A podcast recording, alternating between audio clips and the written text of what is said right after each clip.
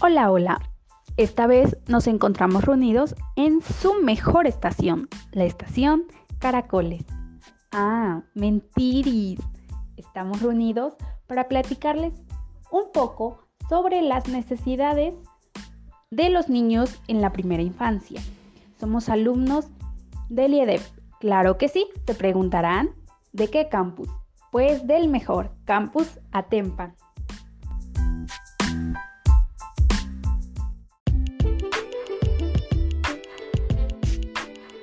Gracias por esa increíble presentación, compañera Ali. Este, pero bueno, estamos acá y como les comentábamos, ¿no? Que los niños desde muy pequeños pues tienen que empezar a crear sus propias necesidades Em, y empezar a ser independientes. Pero todo esto conlleva a que nosotros, el primer cuidador del pequeño, tanto sean profesores como es la profesión en la que nosotros vamos ahorita, eh, vaya involucrado a esto.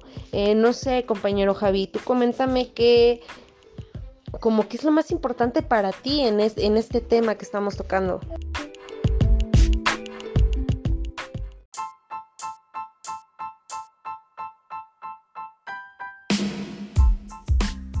Sí, Neri, me parece relevante el tema de la afectividad en la primera infancia.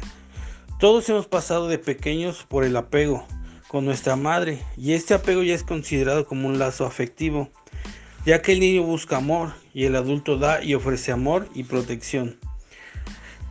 El afecto bueno o deficiente que reciba el niño durante la infancia dará las pautas para el desarrollo de afectividad que muestra el niño en su adultez. Es decir, si nuestros cuidadores nos brindaron cariño, afecto y amor, nosotros lo reflejaremos en la vida adulta. Todos hemos vivido esto. Yo, por ejemplo, fui más apegado a mi madre porque me daba cariño y amor y sentí ese lazo de afectividad. Sin embargo, a veces con el papá es diferente y por la falta de afecto no está tan presente ese lazo. Ahora, compañera Diana, ¿tú nos podrías comentar sobre el tema motriz y actitudinal.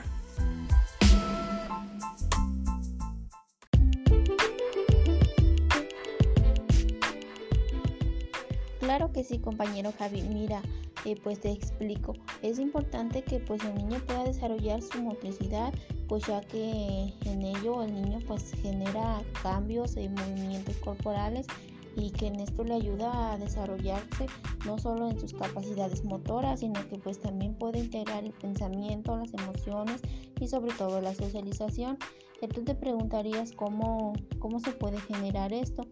Mm, esto se genera, por ejemplo, cuando el niño comienza a jugar, a platicar con otras personas, a correr, a caminar y en esto es donde el niño ya está practicando la socialización y pues nosotros como futuros docentes tenemos que ayudar a los niños a que pues lo puedan desarrollar para que pues en un futuro ellos puedan desenvolverse de una manera correcta ante la sociedad o en cualquier espacio pues en el que se encuentren.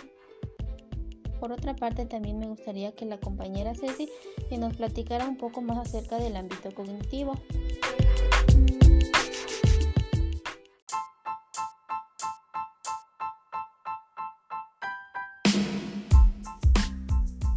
Bueno, pues, ¿qué tal? Espero que estén teniendo un maravilloso día y disfrutando de toda esta información. El desarrollo cognitivo, que es una relación pero muy estrecha con el conocimiento. Y se preguntarán por qué. Bueno, pues este proceso nos ayuda a aprender a utilizar la memoria, el lenguaje, la percepción, la planificación. Y en este caso, y un claro ejemplo es que cuando somos pequeños y nos caemos, nos lastimamos aprendemos a hacer o no algo nuevo. Podemos realizarlo por segunda vez ya que tenemos el conocimiento de cuándo y por qué. Y claro, por supuesto que sí. Neri, me gustaría escuchar qué es lo que tienes que decir acerca de la construcción de los vínculos en la primera infancia.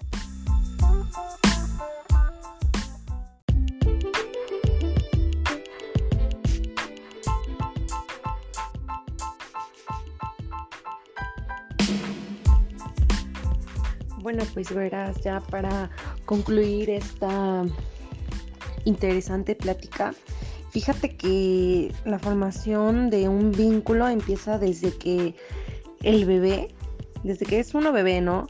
Em, te diré por qué. Porque no sé si te has dado cuenta que cuando es un bebé pequeño y una persona viene y lo carga, lo que empieza es llorar porque busca a su mamá.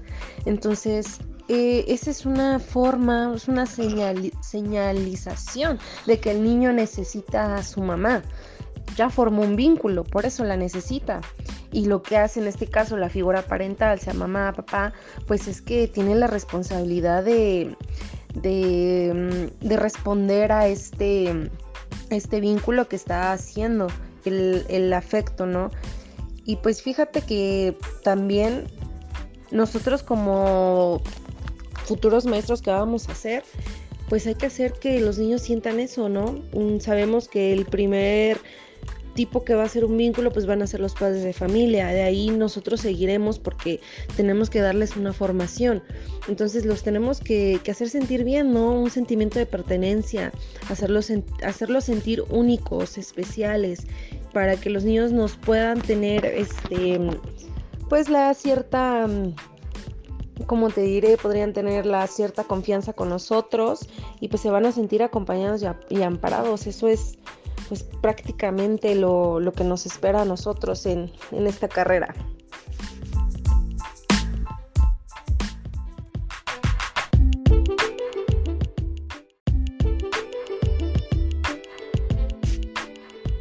Bueno, pues claro que sí. Para concluir, nuestro tema, nuestra información que esperamos esté siendo de su agrado y que pues bueno, genere un conocimiento más en ustedes. Pues el ámbito social. Este hace referencia al entorno en el cual se desarrolla una persona y a los diferentes grupos a los cuales pertenece. Entonces, bueno, pues comenzaremos por decir que es importante que los niños la desarrollen. ¿Por qué? Porque así van a poder vivir y convivir con las demás personas en sociedad. Entonces, para poder establecer, mantener vínculos sociales, eh, pues desde el nacimiento hasta la infancia más tardía, van a desarrollar lo que son una serie de conductas, las cuales van a favorecer este contacto social eh, pues bueno, las primeras relaciones sociales es la sonrisa social, la cual se lleva a cabo en el segundo mes de vida, donde es una respuesta a los diferentes estímulos externos. ¿sí? Eh, después la formación del apego, donde se lleva a cabo con la madre o su primer cuidador, pues, la nana, eh, no sé, una tía, etcétera. Eh, en, este punto, pues se trata del primer vínculo social profundo que establece pues, un individuo. En este caso, pues, obvio, eh, eh, toda persona yo creo que pasamos por, ello, creamos un vínculo pues muy, muy fuerte, al menos yo me doy cuenta con mi hija, que, que es cierto, ¿no? Es cierto esto. Bueno, la ansiedad de separación, esta se establece posterior al vínculo del apego, viene ya este fenómeno a desarrollarse, donde pues el niño prácticamente no se quiere separar de su mami o de la persona que, pues lo cuide. Pues es decir, no quiere eh, tener un contacto social con las demás personas, eh, demás amiguitos, etc. El miedo a los extraños, mm, pues prácticamente aquí lo que son los bebés, pues no lo van a pues, a llevar a cabo o a reaccionar de forma adecuada durante los primeros meses de vida. Pero poco a poco, conforme empiezan a crecer, van a manifestar un rechazo eh, hacia las personas que pues, no conocen.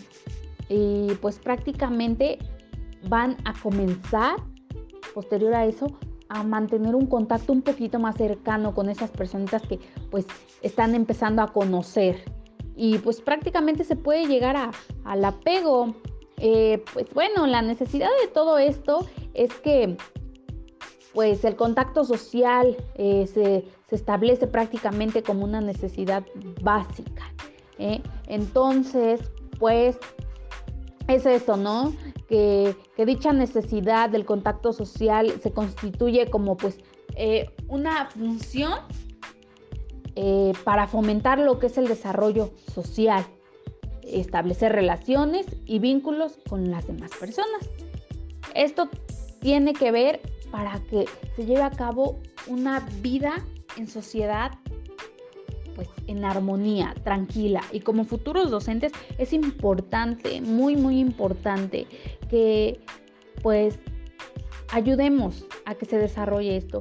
Eh, parte de esto siento que, que puede ayudar mucho la inclusión el incluir a un niño, porque aquí no hace separación si un niño tiene una capacidad diferente, eh, alguna necesidad diferente. Entonces, siempre, siempre como futuros docentes estamos a, nada de, de concluir nuestra carrera. Entonces, tener en cuenta esto, ¿sí? Incluir la motivación y pues, por supuesto, siempre por delante de nuestra vocación.